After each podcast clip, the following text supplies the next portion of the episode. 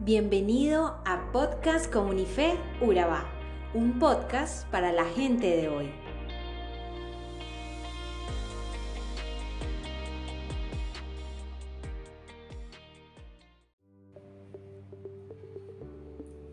Una vida con futuro.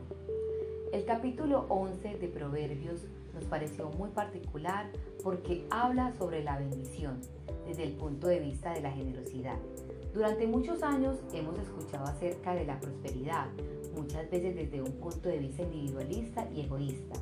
Sin embargo, la palabra de Dios siempre va a movernos para que compartamos aquello que nos fue dado, sin importar si es material o espiritual. También nos habla sobre la bendición que alcanzan los que están a nuestro alrededor a causa de nuestra presencia en ese lugar. Un excelente ejemplo de esto fue José, porque aún estando en tierra extranjera y en condiciones difíciles, Dios siempre le prosperaba y por consecuencia también prosperaba a sus amos. Por eso los versículos 11, 24 al 26 y 28 nos lo confirman diciendo, la presencia de los buenos trae bienestar a la ciudad, la presencia de los malvados solo les trae desgracias. Quienes son generosos reciben en abundancia, quienes ni sus deudas pagan acaban en la miseria. El que es generoso progresa, el que siembra también cosecha. Al que esconde el trigo para venderlo más caro, la gente lo maldice. Al que lo vende a buen precio, la gente lo bendice. Quien confía en sus riquezas se encamina al fracaso, pero quien es honrado camina seguro al triunfo.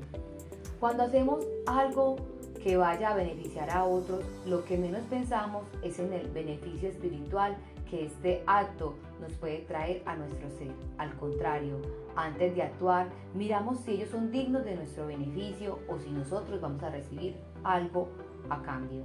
Hay algo que va más allá de lo material y que llega a beneficiar nuestra vida de manera inmaterial, que trae consigo el ser misericordioso.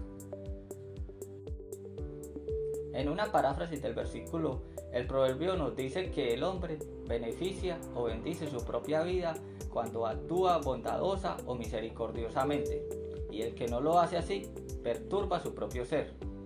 Por ejemplo, cuando una persona perdona, hace que su ser esté librado del rencor, la amargura y el odio que la falta de perdón genera. El deseo de no perdonar actúa envenenando el ser de la persona, que así lo hace, mientras que el perdonar libera de ese problema al corazón. Esto le permite seguir amando y tratando con amor a la persona que le ha causado el mal, cumpliendo así un mandamiento de Dios de amar al prójimo y perdonarlo. Si una persona es egoísta o no generosa, lo que hace es que su pecado de ambición y codicia sean una atadura que lo consuma espiritualmente.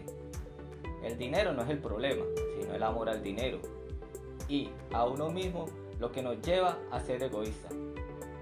Mientras que la Biblia nos enseña que el acto de dar es un acto noble de que contrae bendición, como dice en Hechos 20:35, más bienaventurado es dar que recibir. Si nosotros buscamos ser servidos en vez de servir a los demás, lo que hacemos es que nuestro ego nos lleve a buscar nuestro propio bien, descuidando el principio de velar por el bienestar de los demás. Si alguno de nosotros hemos servido a alguien de alguna forma y si realmente lo hemos hecho de manera altruista, sabremos que ese acto nos ha llenado de satisfacción sana, sabiendo que hicimos un acto de bondad que ha beneficiado a nuestro prójimo y por ende nos beneficiamos al mismo tiempo con la satisfacción de una buena obra hecha. Es decir, en forma general, si yo hago algo bueno en beneficio de otra persona, lo que estoy haciendo es otorgando un bien a mi prójimo al mismo tiempo que estoy beneficiándome espiritualmente al cumplir con la voluntad de Dios, alejándome también de algún pecado que puede contraer el no hacerlo. Sea que mi acto otorgado al prójimo sea material o inmaterial, mi beneficio siempre será inmaterial, siempre y cuando lo haga de la manera correcta ante los ojos de Dios. Mi bien dado a otro trae bien a mi ser. Y queremos invitarte a que reflexiones en esta cápsula del día de hoy y puedas compartirlo con otra persona. Si quieres saber más de nosotros, Nos puedes encontrar en nuestra página web www.comunife Dios te bendiga.